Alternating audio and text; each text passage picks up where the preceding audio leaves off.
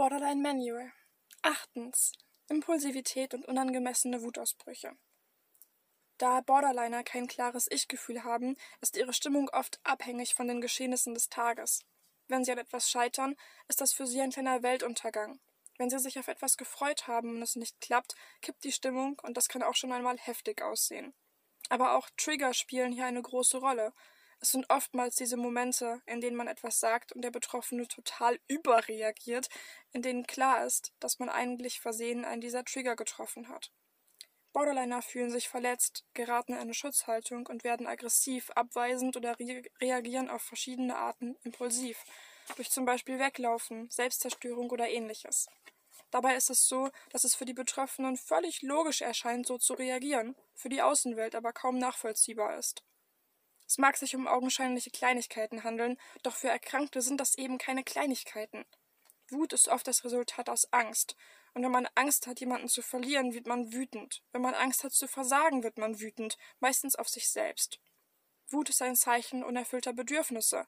Gebt der Wut keine Macht, sondern hinterfragt immer das Bedürfnis hinter der Wut. Tipps für Betroffene. Reflektiert deine Reaktion. Überlege, warum du dich so verletzt fühlst und ob es die Schuld deines Gegenübers ist oder ob es mit alten Wunden zu tun hat.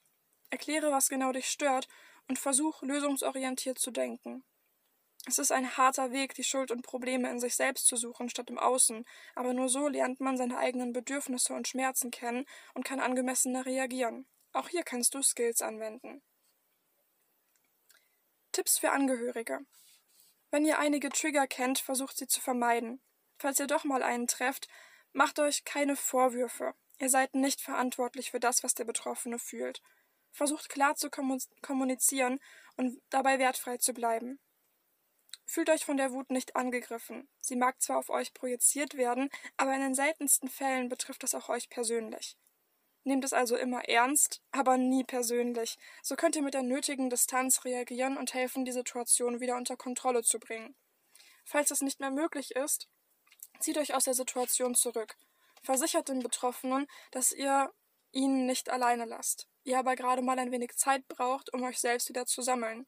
Manchmal kann man nicht helfen, und manchmal müssen Betroffene da alleine durch, so hart das auch klingen mag.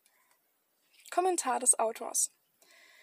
Es hört sich jetzt vielleicht komisch an, aber ich mache in meinen Notizbüchern oft so etwas wie eine Fehleranalyse der Situation. Wenn ich frustriert oder wütend bin, dann setze ich mich hin und schreibe auf, was genau mich stört und warum. Und ich frage oft so oft nach, bis ich eine Lösung habe. Zum Beispiel, Okay, was ist passiert? Ich habe eine wichtige Klausur verkackt. Wissen wir das sicher? Nein, ich habe nur ein schlechtes Bauchgefühl und viele Aufgaben nicht geschafft.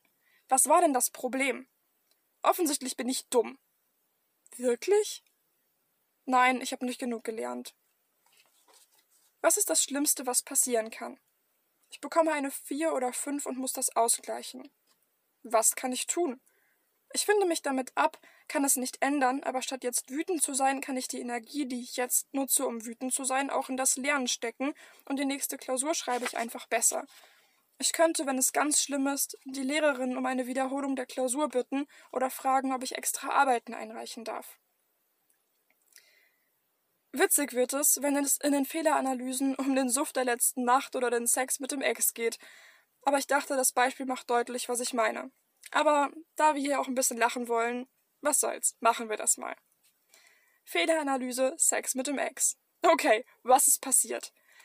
Das kann ich nicht so genau sagen. Nach der Flasche Jägermeister ist alles schwarz. Aber ich bin nackt neben meinem Ex wach geworden.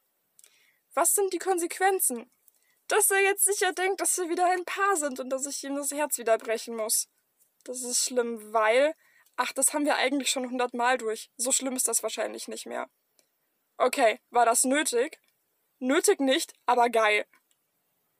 Was kann man daraus lernen? Dass Jägermeister böse ist.